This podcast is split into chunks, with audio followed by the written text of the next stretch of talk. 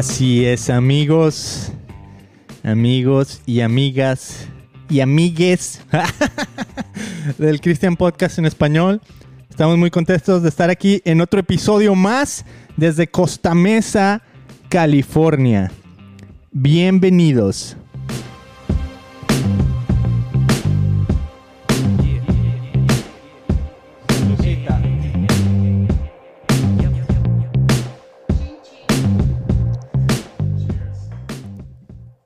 Cheers, porque estamos tomando café agustísimamente aquí con nuestras nuevas tazas de Christian Podcast. Se las recomiendo. Aquí el anuncio ya empezando, empezando con anuncios.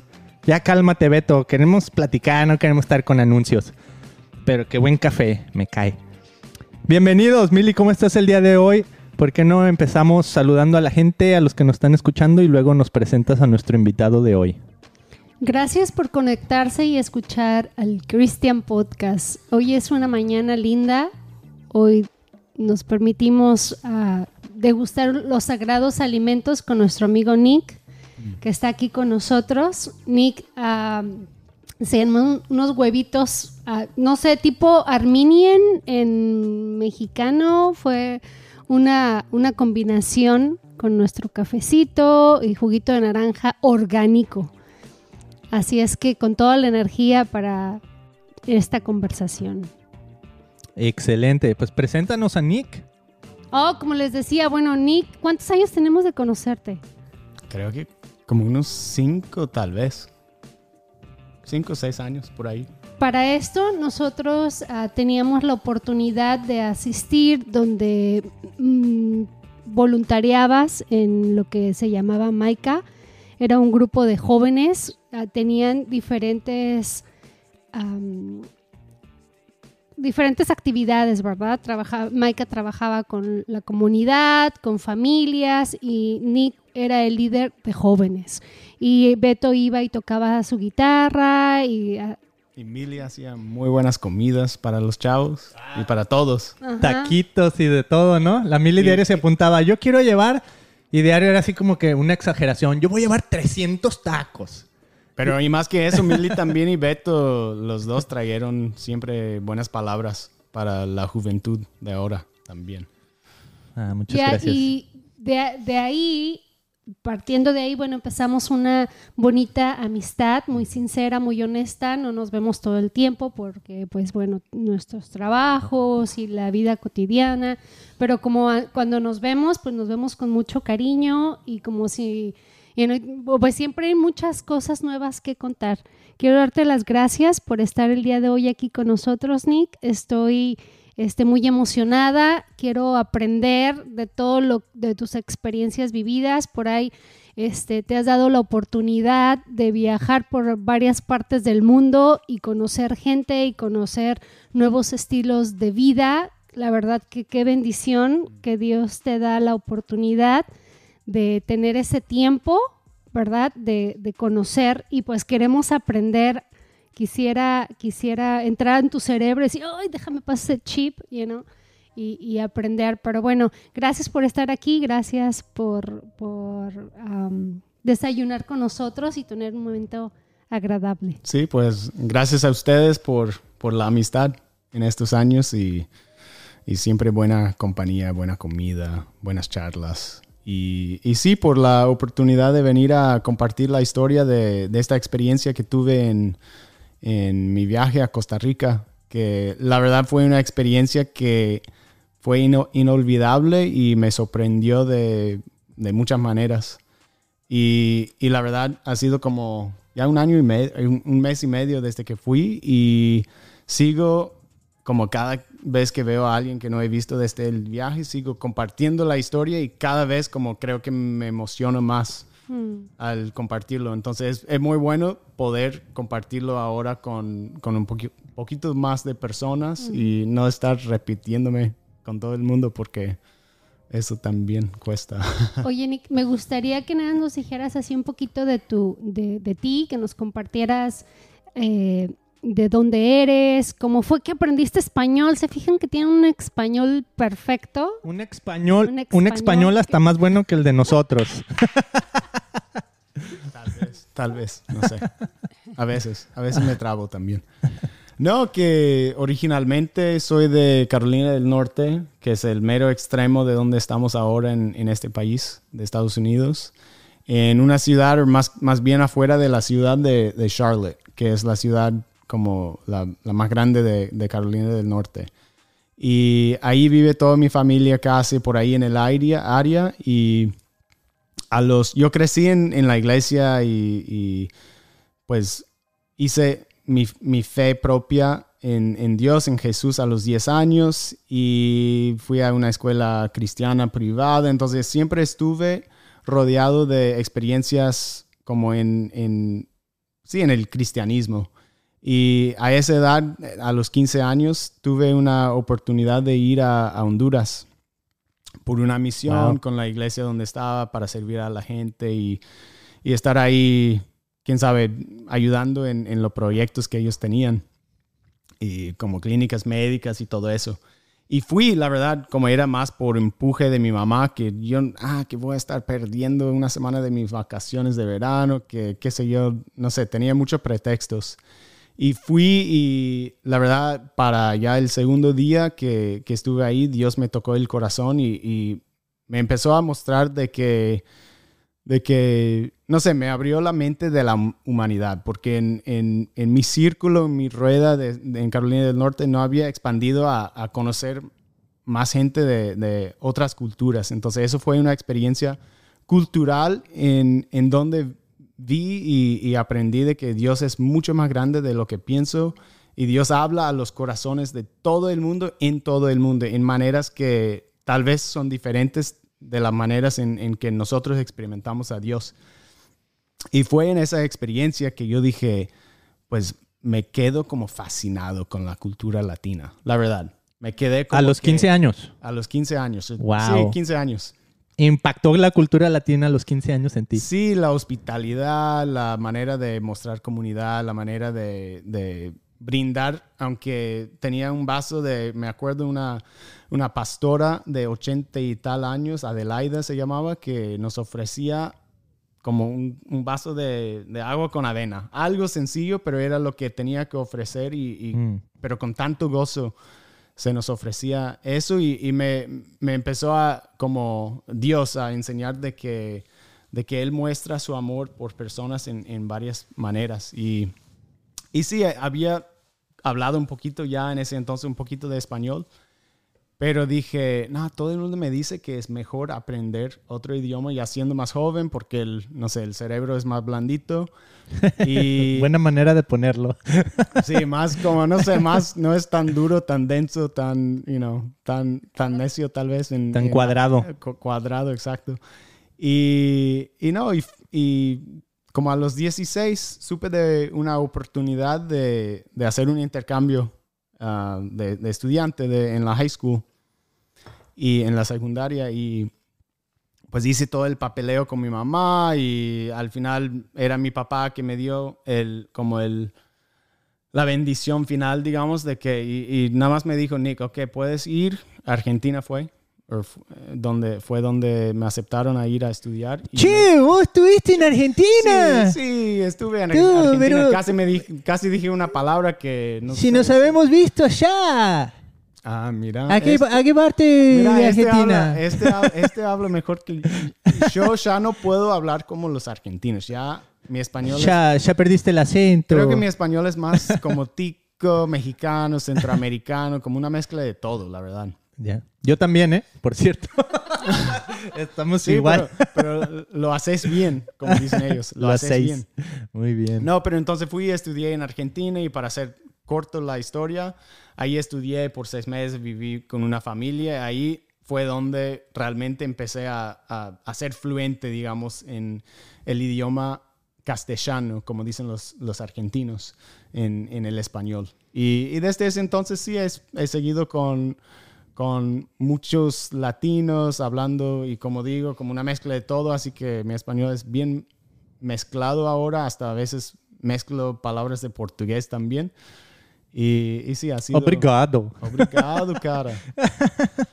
cara, no sé qué es eso. Cara es, es, uh, es como decir man, como, ah, ah okay. you're welcome, man. Yeah. Ah, nice. Sí. Obrigado. Muy bien. Wow, qué historia, Nick. Eh, pues sí, como decías y como te presentaba Mili, te conocemos ya desde hace varios años. Eh, ha sido muy padre tenerte como amistad y como dice Mili también, o sea, de repente te vemos ahí en el Instagram o en Facebook y, oh, mira, ya Nick está en la, en la nieve. Oh, mira, Nick está acampando. Oh, mira, Nick está escalando. Oh, mira, y diario así por todas partes, ¿no? Ah, pero este año pasado fue también de que, ah, estamos con Nick acampando, que, que pudimos compartir una historia Oye, bonita y, juntos. y quiero decirte que son de las mejores vacaciones que he tenido en mi vida. Mm. Nos fuimos a Yosemite por cuatro días o tres. Sí, algo así. Fue tan bonito. Creo que Oh, yo tres no noches. Me que- no me quería ir.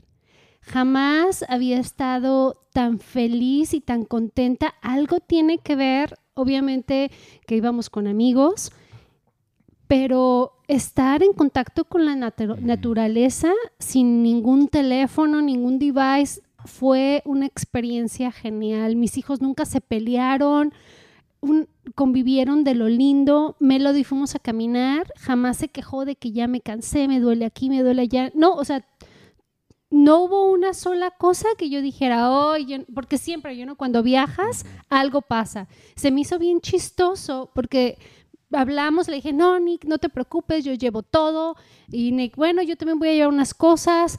Total que cuando hicimos el setup y todo, o sea, en realidad no llevaba todo. Y tú sacaste así de, oh, mira, nos faltó esto, aquí tengo esto. Pero hicimos como el complemento, ¿verdad? O sea, teníamos hasta agua para lavar los trastes y bueno, chidísimo. Solamente, y Nick nos, nos, com- nos compartió de su espacio. Muchas gracias nuevamente. Sí, no, pero mm, tuve, tuve una buena experiencia con ellos. Y, y sí es cierto, para mí entrar donde, pues donde sea que tenga, aunque sea aquí en Costa Mesa o donde sea, que vivimos en un mundo más de concreto, pero sí siempre hay lugares que puedes encontrar que, que son más naturales y ahí creo que Dios nos quiere hablar muchas veces a, a muchos de nosotros ahí en, en, esas, en esos lugares. Mira, Nick, está vibrando mi teléfono y están aquí preguntando eh, cuántos años tiene, está casado, tiene hijos, o sea, como que quieren Ah, saber, Mentiras. quieren saber ese rollo, Nick. ¿Qué onda? ¿Qué les decimos? Pues sí, soy soltero, así que no duden en eso. Y casi voy a cumplir el lunes que viene, cumplo 32. ¿El lunes que viene? Sí, ya ah, a- déjame ya te doy aquí un high five de una vez. Un feliz cumpleaños. Wow, Gracias. súper chido. Eh, bueno, cosas padres que has vivido, Nick, y yo sé que, bueno, podríamos hablar de todo, porque en lo que hablaste ahorita había tantas cosas que a mí me gustaría haber preguntado, por ejemplo, cuando hablas de la cultura de, de Latinoamérica, vivir allá y todo, y de haber dicho, wow, esta, esta cultura me llama mucho la atención. Por el otro lado, también me, me interesaría, y no te lo voy a preguntar ahorita porque quiero enfocarnos en lo que queremos hablar Sí, hoy, claro. pero nomás para ponértelo ahí, o sea, a mí me, me surgen un montón de preguntas. Y así ustedes me van a decir después, ¿sabes qué? Invita a Nick otra vez, porque sí es cierto, hay que preguntarle eso. Por ejemplo, ah, ves lo positivo, la hospitalidad y todo eso de la cultura mexicana. Y a lo mejor también has comprobado, ah, aquí es donde les, les falta poquito, ah, aquí es donde a lo mejor nosotros no sé, No, estamos no más cierto. avanzados o yo qué sé. Pero por ahí estaría muy padre así como que conocer esas experiencias, decir, ay, no, cuando encontré esto me, fue un choque cultural o lo que sea, ¿no? Pero ese no va a ser el tema de hoy porque el tema de hoy es pura vida con Nick Corbett. ¿Qué les parece el tema? Pura vida. Como dicen los ticos, pura vida, Mai. ¿Quién decía también la pura vida? No, no sé. ¿Cómo no? ¿Cantinflas? Yo no nací en esa época. Oh, come on. Ah. oh, es me estás diciendo vieja.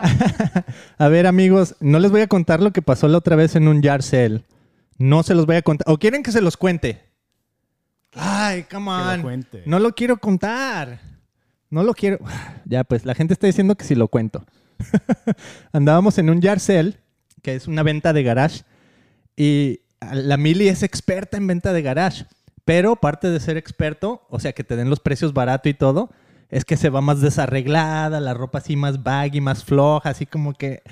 Así como que. Estoy compartiendo mis secretos. Ey, para que sepan, ¿verdad? Como causar un poquito de lástima y de pena. Que Sí, como para darle un descuento más Sí. que a los demás. Exacto. Entonces estaba ahí la Mili pidiendo su descuento en un Yarcel y la señora del que estaba vendiendo ahí su, pues yo que ni me acuerdo que estaba vendiendo, cuadros y cosas viejas, ¿no? Y le dice, oh, mira, esta es tu familia, estaban nuestros niños corriendo. Sí. Oh, ¿y el muchacho de la gorra también es tu hijo? No, Ay, eso sí ay, fue una ay. grosería. Yo, y volteo y pues es Beto. Y yo, yo así, ¿cómo crees mi esposo que no lo está viendo? Ay, ¿por qué será que se, que se ve tan joven? Y yo, pues porque nunca se enoja, que no está viendo, que está todo contento y yo toda mula. Toda enojada.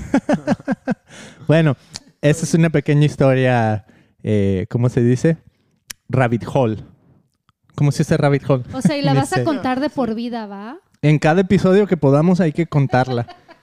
Pero el punto era, ya ves, ya ni me acuerdo cuál era el punto. Que quieres preguntarle muchas cosas a Nick, pero De la vamos pura a vida. Pu- pura vida. A ver, aquí dice, Ese era. dice, estaba diciendo Efi que la pura vida es una canción de Emanu, Emanuel. Ah, Em- Emanuel, ajá. Ajá.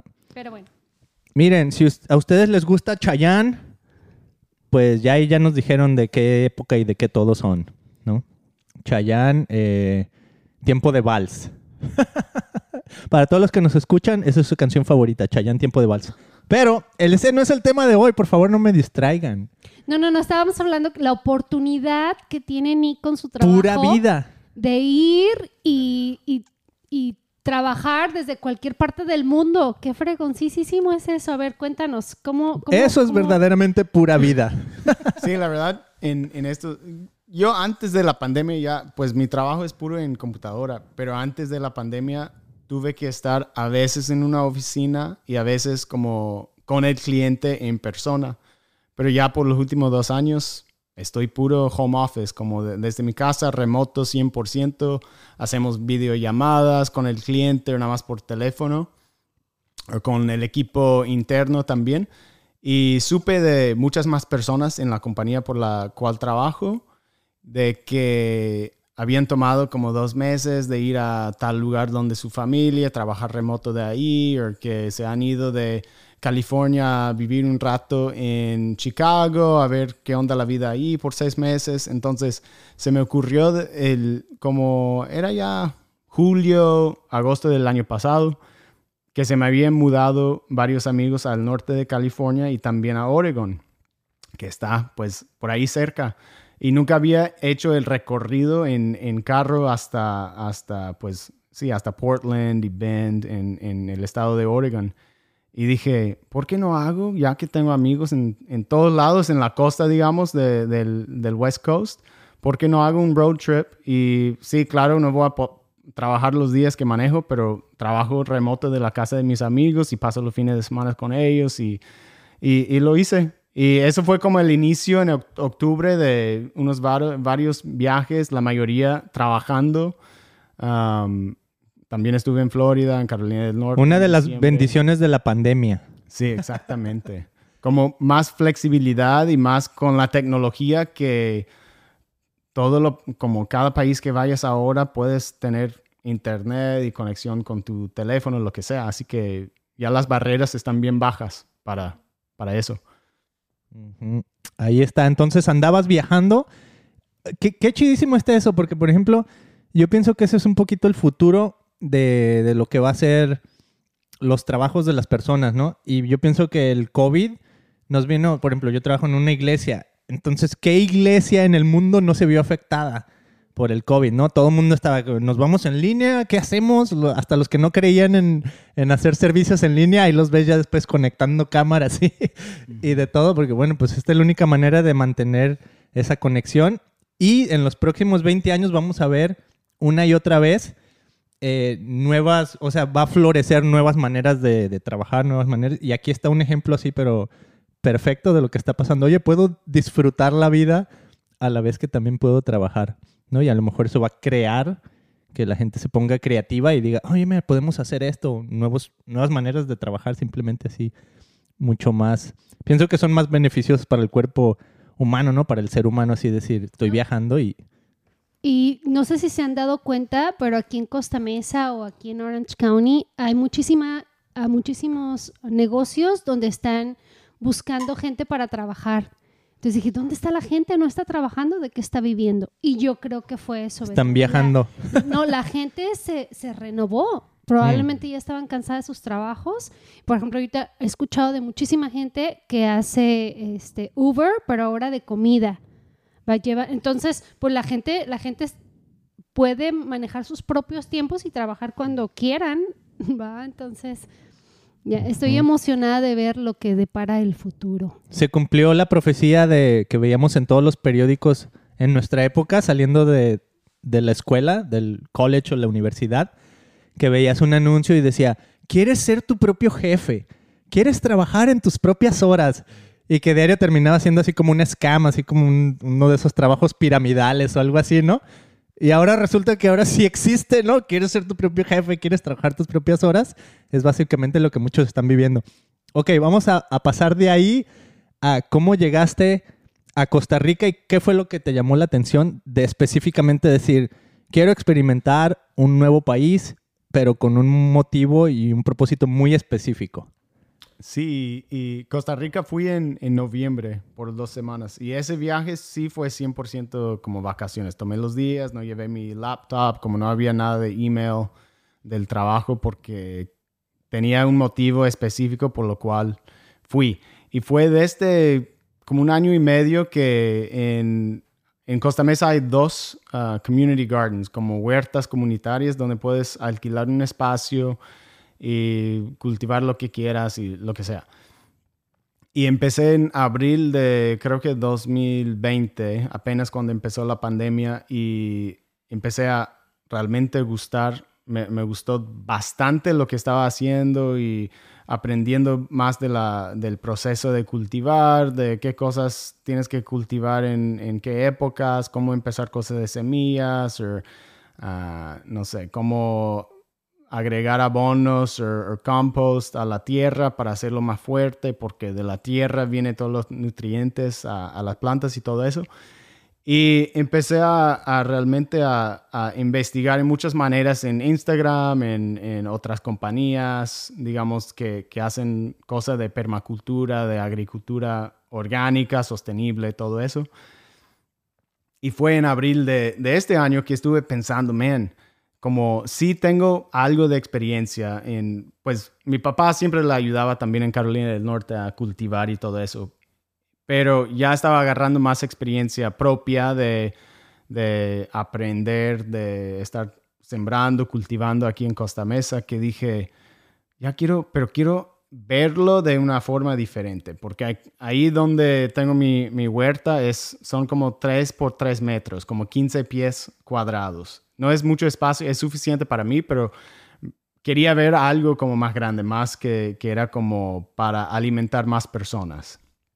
Entonces, supe como hace 10 años de que hay un, una organización que se llama WOOF, Worldwide Opportunities, oportunidades mundiales para, pues, uh, lo que sea la agricultura uh, orgánica. Y siempre, como hay voluntariados. Y supe de eso y pensé en abril, ah, ok, quiero ir en, a, algún país en Latinoamérica que es conocido por la sostenibilidad y como mucho del del progreso que están teniendo en, en el área ambiental, tanto agricultural y todo eso.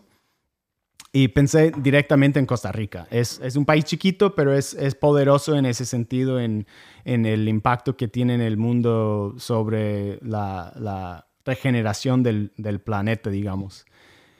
Y con eso pensé, oh, puedo buscar una oportunidad con este Wolf, con esa organización que supe, pero llegar con unos desconocidos nada más por buscar en internet como qué oportunidades había o puedo ver si tengo unos contactos uh, que me pueden hacer el vínculo. Entonces, mi, mi, primer roommate aquí en California, Aldo, es, es tico, es costarricense y fue a una universidad que siempre me acordaba eh, cuando él hablaba de esta universidad que se llama Earth Earth es, una universidad en Costa Rica que uh, básicamente todo el mundo especializa en la ingeniería agrónima. Agrónoma. Así se dice, sí. Agrónoma. Y, y, le hablé a él, él no trabaja en eso aquí, pero le hablé a él, ah, Aldo, es que esto es lo que quiero hacer, quiero hacer un voluntariado dos semanas en una como finca, huerta orgánica, tal vez en Costa Rica, me puedes como ayudar a ver si, si tienes unos contactos en, en, por Earth, por esa universidad que, no sé, que, que tenga una oportunidad así. Y posteó algo en Facebook y a los dos días, algo así, ya estuve en contacto con con una finca en Costa Rica que se llama Blanco y Negro, que está en la ciudad, pues eh, se llama Santa Cruz, me parece. Siempre se me olvida como el pueblito, pero está cerca, está en la montaña cerca de la ciudad Turialba, que está, está a base de un volcán, como de a ocho, eh, digamos, tenían ahí en, en, el, en la finca como el, el, vistazo del volcán ahí atrás. Y está como una hora y media de San José. Entonces, es como el contacto se hizo porque Aldo estudió con una de las hermanas que corren este, este, esta finca, esta empresa, y me hizo el, el, vínculo y ahí hicimos contacto y eso fue la historia. Que, que llegué con ellos, ellas por lo menos. Está súper. Quiero hacer un comentario y luego, Mili, eh, tú ya haces preguntas más específicas de, pues, de todo lo orgánico y eso, ¿no? Porque yo estoy así como que me pierdo. Y a mí tú dame comida y estoy feliz. no me digas de dónde viene. Eh, a final de cuentas, viene de la tierra, ¿no? Pero me gusta todo eso de que haya... Para mí, yo lo veo teológicamente, ¿no? Los nutrientes y todo eso de la tierra, digo, oh, wow, eso tiene una aplicación teológica y bien poderosa, ¿no? Pero también lo que se me hace bien interesante es como, por ejemplo, los países latinoamericanos tienen... O sea, tú tuviste que ir a Latinoamérica para experimentar un lugar en donde el cultivo orgánico estaba siendo desarrollado y estaban teniendo progreso en esta área, ¿no? Entonces, un ejemplo así medio exagerado, pero a veces pienso así como, por ejemplo, de China, ¿no? En los ochentas, cuando escuchabas de China, no tiene que ver con la agricultura, pero tiene que ver con el desarrollo y progreso. Cuando pensabas en China, decías, wow, los productos de China son malísimos. A mí dame algo hecho en Estados Unidos porque es sólido así, me va a durar muchos años. Y, siento que lo que le pasó a China fue que de tanto que empezaron a desarrollar productos, se hicieron buenos en, lo que nadie quería, ¿no? Así como que, ah, whatever. Y terminaron siendo muy buenos en desarrollar productos que incluso ahora, o sea, aunque el producto diga hecho en China, puede tener más calidad que un producto de, de un país así, no sé, Estados Unidos o a lo mejor un país europeo, ¿no? Eh, y siento como que algo similar hay en el aspecto de agricultura. Por ejemplo, aquí en Estados Unidos consumimos café, consumimos, o sea, todos estos productos, pero ¿de dónde vienen los mejores cafés y los mejores granos? ¿No? Siempre oh, de Sudamérica, ¿no? De Perú y todos estos lugares.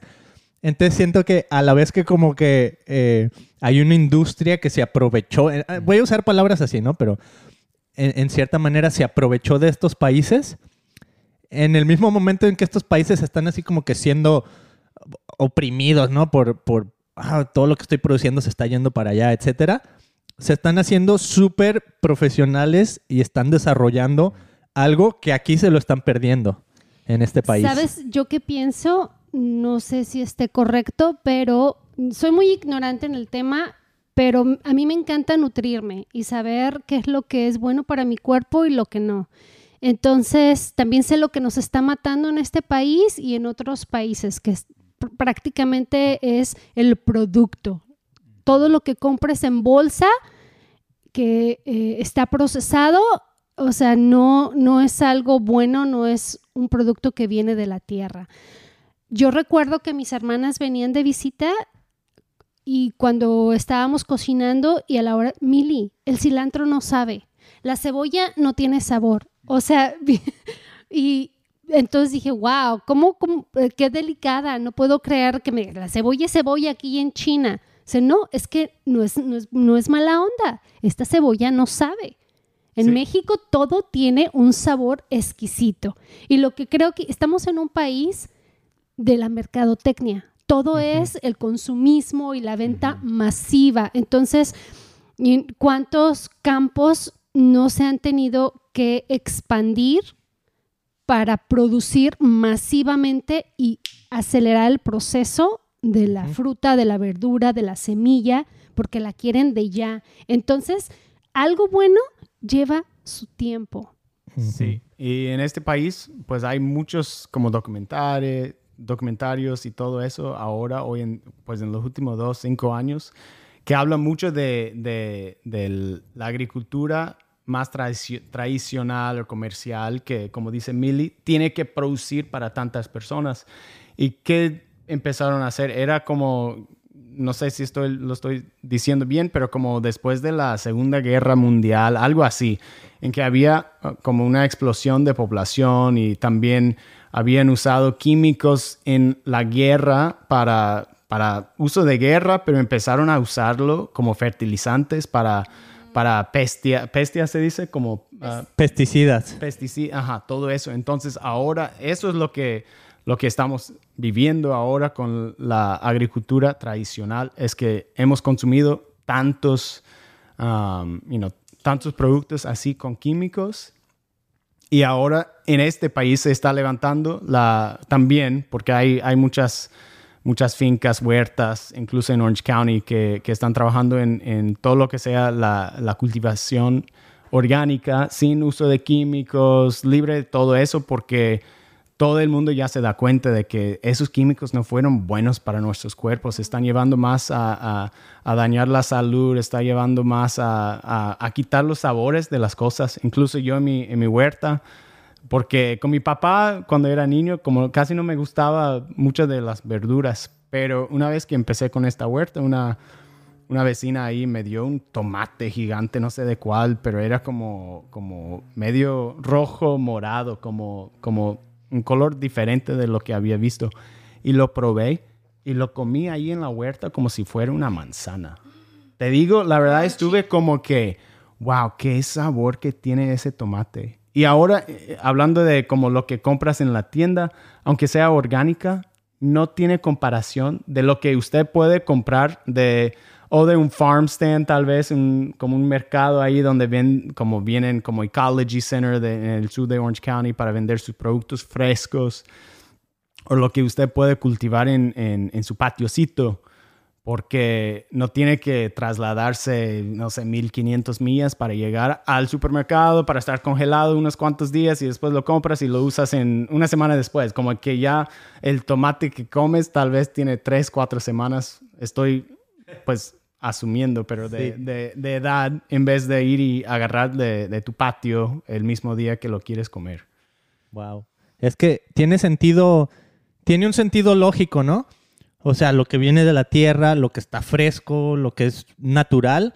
O sea, tiene un sentido tan lógico y tan así como de sentido común, pero a la vez siento que es simplemente nuestra cultura, la mercadotecnia, eh, todo lo que nos ha llevado así como que a olvidarnos como seres humanos de que, ah, antes nosotros comíamos lo que se le dio de la tierra y era lo que nos nutría y ahora estamos tan acostumbrados a... Yo me acuerdo así cuando crecí en México, que de repente se me hacía bien fácil. Oh, pasé a un. Hay 7-Eleven en México. pasé a un 7-Eleven y me compré un hot dog. Y así, ¿no? Ya esa era mi comida. Yo, en mi mente, o sea, lo veía así 100% como que comí algo, estoy nutrido, o sea, satisfice lo que mi cuerpo necesitaba. Y yo no, no estaba pensando en, wow, no me estaba alimentando bien o no estaba poniendo los verdaderos nutrientes que necesitaba, ¿no? Y esto se crea así como que una cultura que se extiende por todos lados, ¿no? Y ya se me olvidó la pregunta que iba a hacer, pero... Desgraciadamente, Beto, siento que es mucha ignorancia. Como decías, Nick, ahora tenemos documentales, hay muchísima información en Internet y la gente está despertando porque ahora ya sabemos lo que estamos consumiendo. Entonces, uh, cuando estábamos chicos, pues y la mercadotecnia, pues los churritos, los chetos, ¿verdad? Que se llevan para el lonche una maruchan. ¡Aguanja chiros! Entonces, hot Cheetos are pretty good. So we can't we can't deny there are some good, but just don't eat too many. Exacto. No tantos hot o sea, Cheetos. No es, oye, mi, uno de mis primos me mandó un documental del año 2013 donde los indígenas de México le estaban dando Coca-Cola en el bibi a los bebés porque no había leche. Ah, pero la Coca-Cola, sí había Coca-Cola, entonces compraban Coca-Cola. Imagínate un bebé casi recién nacido darle Coca-Cola, o sea, le estás dando pura azúcar a un bebé. Y ahí en ese mismo documental sale un señor donde todas las mañanas se tomaba una coca con un, con un gansito y después al lunch se tomaba, se tomaba una coca con sus, con sus papitas por 15 años. El señor le dio diabetes y duró como tres años y se murió. Y tienen que pagar diálisis, porque es así como limpiarte la sangre y todos los días. ¿Sabes cuánto cuesta eso en México? Es un dineral. Bueno, aquí también me imagino. Entonces, y todo eso fue a causa de su súper mala alimentación. Sí, y hablando de eso, como no es, no es de pensar, digamos, porque todos, yo incluso con mi familia comí como muchas cosas procesadas. Porque mi mamá trabajaba una vez que teníamos como 7 y 10 años, yo y mi hermano, y mi papá trabajaba. Todo fast food, todo puro conveniente, como microwave food, lo que sea. Pero lo que, lo que puedo y pude ver con la comida es que sí puede dañar al cuerpo, ¿verdad? Pero a la vez puede sanar al cuerpo. Y he escuchado tantas historias, incluso tengo como conocidos que, que tienen como, no sé, Lyme's disease o como otras cosas que, que han, han, dicho que, que, están buscando la comida para o mantener como un, disease y mantener como su, su salud o también como arreglarlo, como corregir lo malo que el, el, la comida procesada así ha hecho al, al, cuerpo. Entonces, para mí, la comida en sí también, con mucha nutrición y, y como que, que orgánica, como más, digamos, fresco y de la tierra directa, es algo que también podemos tener esperanza de que nos, nos sane al cuerpo también. Yo creo, yo, yo, creo que, yo creo que las próximas generaciones, y estoy pensando en mis hijos, cuando, por ejemplo, ya se enfadan de las verduras, porque nosotros comemos verduras todos los días y lo hemos hecho por toda la vida. Siempre he tratado de darles nutrición a mis hijos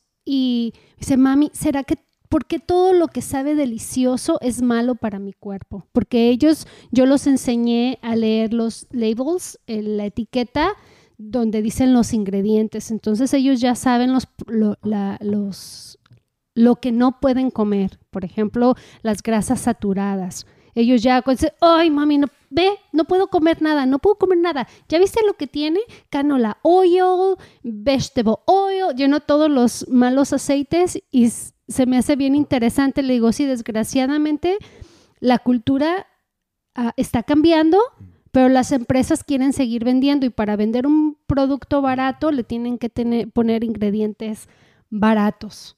¿va? Pero sí creo y tengo la esperanza de un mejor futuro y de que mis hijos puedan llegar a vivir 100 años. Nosotros ya empezamos con nuestra alimentación un poquito tarde, entonces ya si vivo 80 años, estoy agradecida con Dios, 70, yo, yo no cuando Dios me quiera llevar. 41. Pero, ah. pero mi, mi goal con mis hijos es decirle, quieres vivir hasta 100 años, pero estoy hablando de 100 años con tu mente sana y tu cuerpo sano. Porque ¿para qué mm. quieres vivir 80 años si vas a estar metido y retacada en el hospital todo el tiempo con mil citas y tomándote un chorro de pastillas y ya sufriendo, ya a los 80 años cambiar los hábitos de una persona o sanar un cuerpo es muy difícil. Cañón. Oye, y lo que ahorita estabas comentando, eh, me recuerdo esta frase, porque más o menos por ahí va, ¿no? Es de Hipócrates. Hipócrates era, básicamente se le conoce como el padre de la medicina. Mm. Es un griego que vivió por ahí de los años 460 al 370 antes de Cristo. Y imagínate, o sea, 400 años antes de Cristo. Y él fue el que dijo una frase así famosísima que es, deja que el alimento sea tu nutriente y, perdón, deja que la comida sea tu alimento y el alimento sea tu medicina.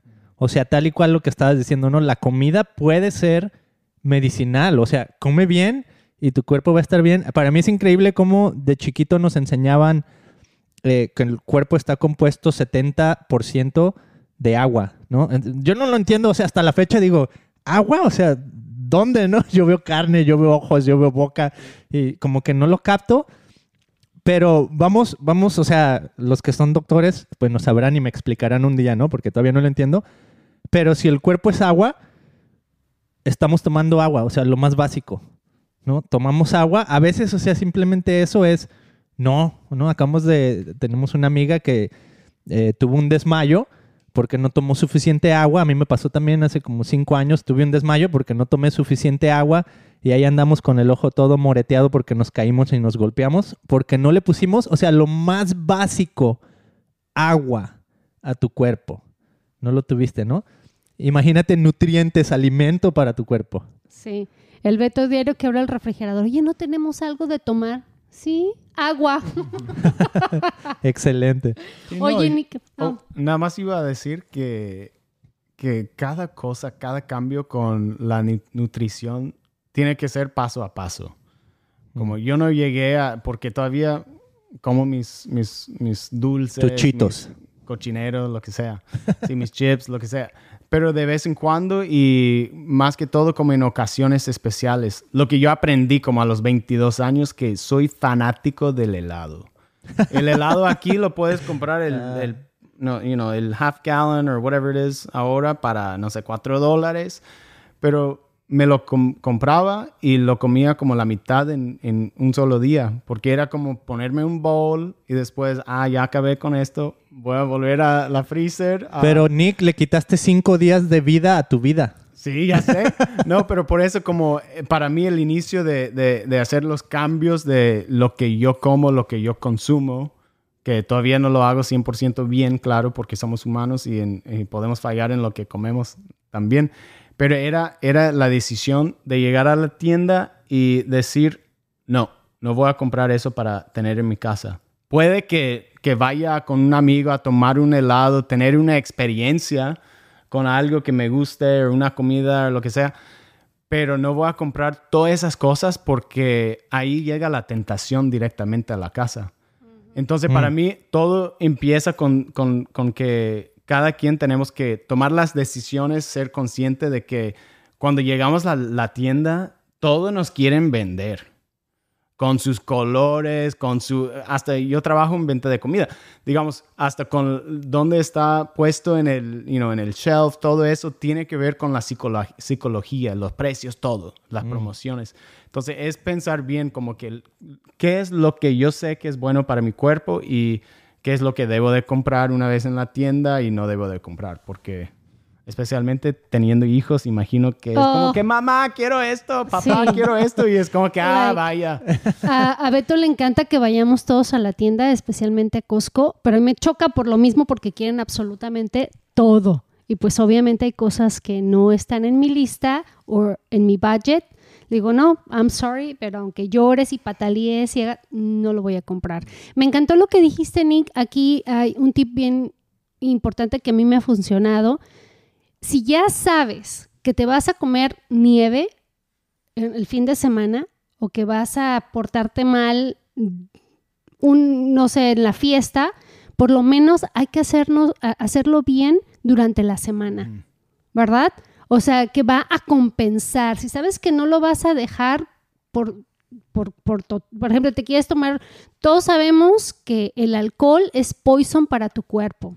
Cualquier tipo de alcohol, no me vengan con que, ay, el vodka es mejor, o el tequila, o el vino, y que un vinito diario, y que puedes comer otras cosas y dejar de tomar vino. ¿no? Porque dicen, no, es que el, el vino tiene muchas propiedades. No, no, no, también este otro, estos vegetales. Pero el que vino a este mundo y no toma vino, ¿Para qué vino? ¿a qué vino? No, pero si sabes que lo vas a hacer, entonces dices, oh, como yo ya sé que es fin de semana voy a portarme mal, es que me voy a esforzar Mm. y toda esta semana lo voy a hacer bien.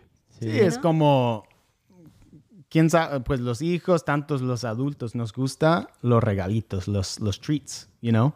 Sí. Como si nos portamos bien, eh, como que yo como saludable en la semana y la verdad, y muchos en, en nutrición o en lo que sea de fitness, se le llama, aunque seis días de la semana, como bien, como sigo un plan de, de comer nutricionalmente. Rígido. Bueno, rígido.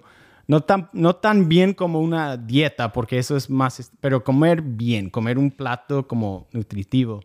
Y llega el fin de semana, ay, sí, voy a desayunar con amigos, voy a comer crack shack y fried chicken. A mí me encanta fried chicken.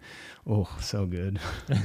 Pero como, como que tener su cheat days, como su día de que, ok, todo eso que hice en la semana, voy a darme un día de descanso y de libertad de comer lo que quiera y disfrutar de, de una comida rica, pero no tan buena tal vez y, y, seguir con ese ritmo, porque comer bien 100% de los días es un poquito no es aburrido también y no es, no es susten sustentable. Exactamente. Y para la mente también, no te puedes privar, you know, estamos en este mundo y la comida es deliciosa, vas a un buen restaurante, ¿por qué no un buen dessert, un buen, ah, un buen, ayúdame.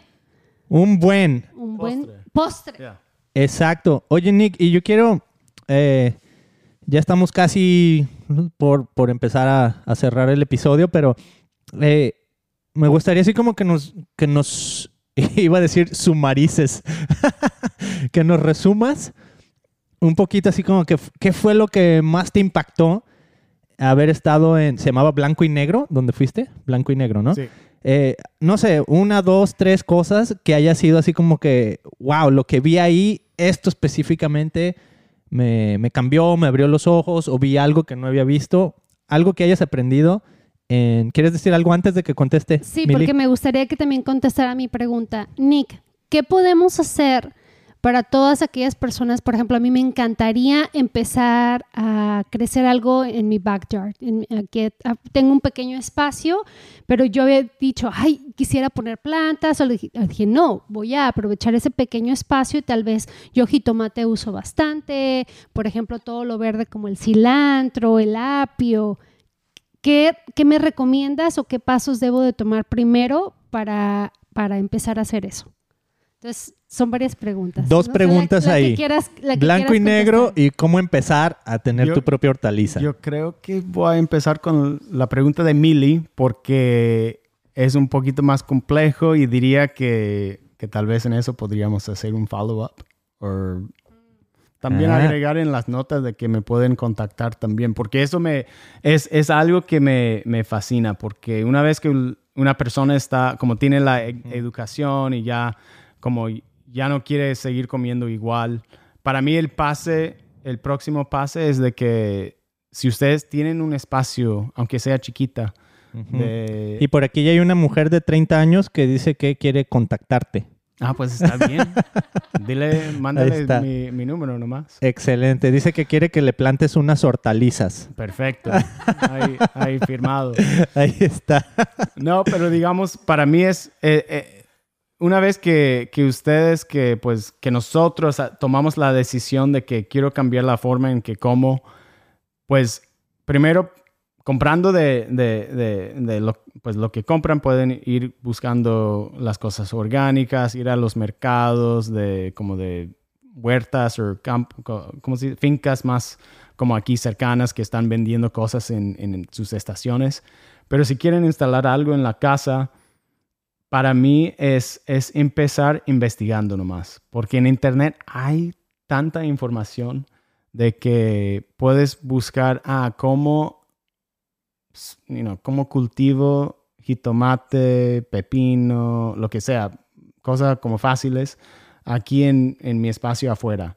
Y hasta puedes encontrar, ah, dónde comprar la tierra para hacer un planter box o tal vez ustedes tienen como un espacio afuera donde pueden sembrar directamente en la tierra. Una cosa como que les advierto que no, no, how do you say uh, assume? No, no, asumas. No asumen, ¿verdad? De que la tierra si se ve como tierra que es nutritiva, porque quién sabe si, si están alquilando lo que sea, porque antes donde vivía me daba cuenta de que la tierra era, era malísima, porque las plantas, yo pensé que era, era yo mal como cuidador de plantas, pero eran las plantas que no tenían buena nutrición. Pero siempre, como hay maneras de, de poner abonos y compost y con muchas cosas para, para sanar la tierra, digamos. Um, pero eso, la verdad, es, es como que una vez que, esté interesado una persona, vayan buscando en Google, mirando cosas en Google. Pueden ir a, su, a Home Depot a preguntarles ahí o a un nursery también hablen con amigos porque seguro que alguien conoce a otra persona, como que cada persona conoce a alguien que tiene unas plantitas en la casa. Y también, como les iba a decir a, a Beto y Mili, que, que si me quieren hablar a mí también, eso lo pueden hacer porque eso para mí es, es el, pas, el próximo paso y para, no, no nada más para mí, pero para muchos es que una vez que estamos queriendo cambiar nuestra forma de, ah, de nutrición, es como que qué es el pase que yo puedo como controlar en mi propio espacio también. Y tú tienes como una pasión de, de compartirlo, ¿no? Porque antes de empezar el episodio me estabas diciendo, oye, ¿cómo puedo, o sea, como qué tipo de equipo necesito para empezar a hacer como mis videos de donde puedo enseñar a otras personas? Entonces siento que eso está muy padre porque como que están haciendo una pasión en ti nueva tal vez y tú estás Sí. en la industria de la comida, o sea, ya tienes años trabajando en eso, como que están haciendo una nueva pasión en ti de, oh, wow, ¿cómo puedo pasar esta información a otras personas? ¿no? Entonces, por ahí, en algún momento, Sí. Nick va a anunciar su canal de TikTok, donde va a tener ahí, TikTok. aquí te voy a enseñar cómo hacer hortalizas y todo. Exactamente. Muy bien. Y, y sí, para, para seguir con la pregunta de Beto, de, pues para resumir mi experiencia en Costa Rica. Yo fui, la verdad, fui con el propósito de que, ah, yo quiero aprender y quiero como experiencia ah, práctica, digamos, en, en, una huerta. Era una huerta de, es una huerta de como un hectárea. Entonces no es tan grande, pero tampoco es tan chiquito como el espacio que tengo ahora. Y, es- orgánico y tiene todo un equipo que hasta tiene cultivación de hongos ostra, tiene como panadería de panes caseros, tiene vínculos con otras ah, huertas que, que hacen como berries, porque en Costa Rica no es... eh, los berries más producen en, en como climas más fríos, pero hay como una huerta que hace como arándanos, hace fresas, hace de muchas cosas, pero por tipo agroponics, pues producido por el, por el agua. Como hay, hay muchas cosas que ellos hicieron y, y- entonces yo supe, ah, voy a aprender más, con mucho más de cómo hacer compost, de cómo hacer abonos sin, you know, químicos y abonos hasta como estaban haciendo eh, el como el encargado del, del campo, de, de la huerta, estaba haciendo como un abono para, para controlar las, las pests, los Pestes. pesticidas, pero usando como una mezcla de ajo, de cebolla, de Carolina Reaper. Oye, si el- los ajos pueden matar al, ¿cómo se a llama? los ¿Vampiros? Sí, sí, sí. ¿Cómo no va a matar a un Una bicho? peste. Entonces era toda una mezcla de cinco cosas que él aprendió en la escuela, en la universidad ahí, que le puede echar a las plantas para que, porque son cosas como que, que, qué animal, qué bicho va a querer como comer algo que es picante, que es como con ese, ese sabor, como sabor fuerte. Entonces sí fui, aprendí bastante, pude ayudar a cultivar cosas, a sembrar cosas y, y eso fue bonito. Pero lo que me di cuenta es que especialmente con estas dos hermanas que, que tienen esta finca y tienen sus, sus como ellos, ellas dicen, sus co, colaboro- colaboradores en el campo, no son sus empleados, sino como cada quien tiene como el, el- el derecho, digamos, de, de dirigir su área de, de, de ex- ex- ah, Experticidad. Ajá, eso, Experticidad. Eso, eso, sí, gracias. Y, y me di cuenta de que todo lo que queremos en la vida que, que tiene que ver con, con cambiar la forma de ser, con, you know, sé, ca- cambiar los, los hábitos de, de persona, lo que sea, con la nutrición, todo es bueno, pero si no tiene por dentro como la relación humana y, y- Uh, y, y la comunidad para mí va a fracasar. Y eso es lo que vi con estas, estas hermanas eh, que son ticas, son costarricenses, que el amor, el, el- y, y nada más las hermanas, pero sino entre todos, el amor, la, la hospitalidad, como la bondad entre ellos, la manera de que, de que cada quien quiere ver crecer al otro, no nada más como en la manera profesionalmente, sino como emocionalmente, relacionalmente, en todos sentidos, como, como quería y amaban a la persona por, por completo, ¿verdad? Y para mí eso fue como lo que más me captó de la experiencia, es de que en cada cosa que, que hagamos, que, que tiene un propósito más que, que nosotros, ¿verdad? Como que, ah, queremos cambiar el mundo en tal sentido, con la tecnología, con la comida, con cualquier profesión, lo que sea, espiritualmente, lo que sea, que si no tiene por dentro el, como la base de, de la humanidad y del, del, querer a todos los humanos con, con el mismo sentido y, querer ver a todos desarrollar y, crecer, no va a funcionar. Y eso es lo que vi en, en esta finca de que tanto, tanto, tanto están haciendo para llegar a, a dar comidas nutri nutricionales a, a, su comunidad en Costa Rica, pero el base de todo se hace por el amor por la gente. Wow, hay un llamado bien interesantísimo como eh, en cuestión así como de laboral o de, de, de trabajos, incluso lo que estaba diciendo al principio, ¿no? De cómo vamos a ver nuevos trabajos florecer a través de la pandemia y todo lo que ha pasado. Eh, esta manera también nueva, así como de ver, no, estos son mis co-colaboradores en lugar de, tú eres mi empleado y yo te doy, no sé, lo que sea, ¿verdad? Te doy una cantidad eh, en intercambio por ciertas horas de tu trabajo, ¿no? Aquí hay una, yo siento que es un poquito como que la, el lado opuesto de la codicia, ¿no? De greed o el lado opuesto de, eh, como, como, se me olvidó la palabra, pero cuando no quieres que el otro triunfe, ¿no? De la envidia, de la envidia. Y siento que esas dos, la codicia y la envidia, incluso, te digo, yo todo esto lo estoy viendo teológicamente, no, no vamos aquí a predicar ni nada, pero cuando leo la Biblia y leo las escrituras, especialmente los evangelios, la envidia tiene un papel, pero básicamente por eso Jesús termina en la cruz una y otra vez eh, cuando estás leyendo, te dice, por envidia, eh, acusaron a Jesús por envidia, hicieron esto por envidia, fue a, finalmente Judas a vender a Jesús y todo, ¿no? Y cómo, o, sea, una de las maneras de lograr vencer la envidia y la codicia es ver a las demás personas con estos ojos, hey, todos somos humanos, yo quiero verte florecer, así como lo que estamos haciendo tal y cual, ¿no? Plantando plantas en, el, en la tierra y quererlas verlas florecer y, y, dar buenos frutos y nutrientes, también quiero que tú como persona des buenos frutos y nutrientes, ¿no?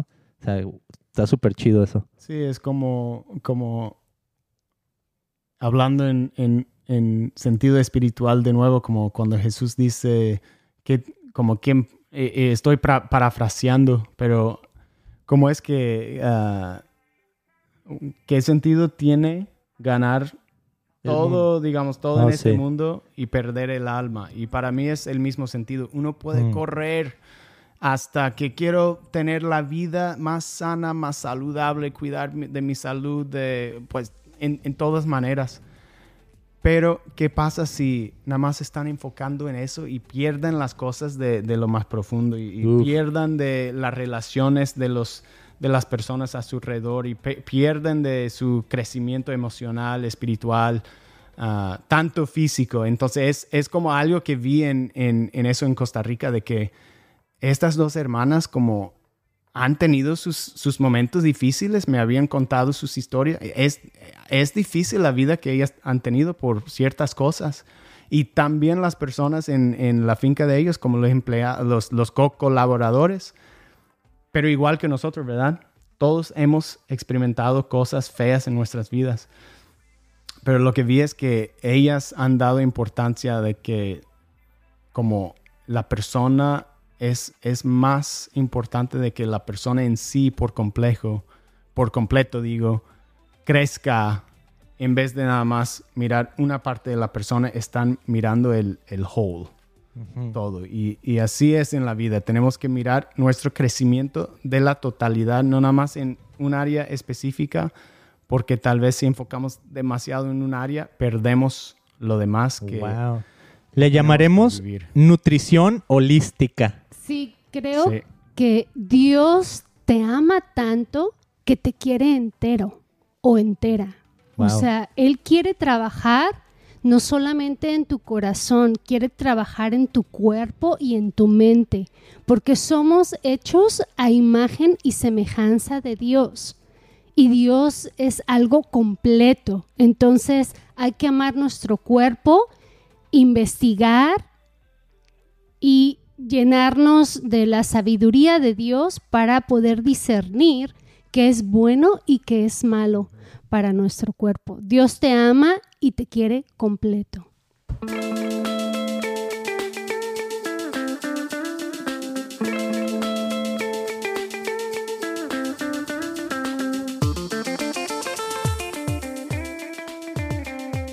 Eso, aquí ya estamos dando los últimos cheers con nuestras tazas de Christian Podcast. Y por cierto, son tazas para acampar, ¿eh? Así es que si te gusta andar ahí en la naturaleza, checa nuestro website christianpodcast.com. Ahí tienen los emojis bien bonitos. Nick, muchísimas gracias por haber estado aquí en el Christian Podcast en español con Beto y Mili. Gracias a ustedes. Un placer. ¿Dónde te puede contactar la gente, las mujeres de 31 años muy guapas que... Yo creo que empezar en Instagram y puedo darte mi, mi handle para... para ok, ahí- echa el handle, a ver. Es N-C-O-R-B-E-T-T 90. En Ok. Corbett 90. En Corbett 90, ahí está. Mili, eh. Vamos a empezar un club. Yo voy a ser una de tus seguidoras porque en verdad sí a mí me interesa toda esta onda de lo orgánico. Pago un dineral. O sea, imagínate, paga lo doble uno, a veces más de lo doble por algo orgánico. Entonces voy a empezar a cultivar lo mío y a ver cómo nos va. Ahí está. Amigos, muchas gracias por haberse sintonizado otra vez. Si estás viendo ahorita en Facebook o en YouTube o donde quiera que estés viendo, comparte este video con alguien que pienses que eh, va a ser interesante. Mándaselo a gente que vive en Costa Rica. Mándaselo ahí. Dale likes, dale shares. ¿Vas a decir algo, Mili? Sí, ¿por qué no visitar? Tiene un website blanco y negro, tiene Instagram. Oh, estaría muy padre. A lo mejor ya alguien que viva allá, que quiera contactarlos y crecer junto con ellos, no sé. Sí, creo que el Instagram de ellas es blanco y negro punto cr. .cr como Costa Rica. Blanco y negro .cr. Y sí tiene un, un Facebook page también. Pero creo que en Instagram es mejor porque postean siempre, están ah, siempre elaborando sus proyectos ahí. Listo.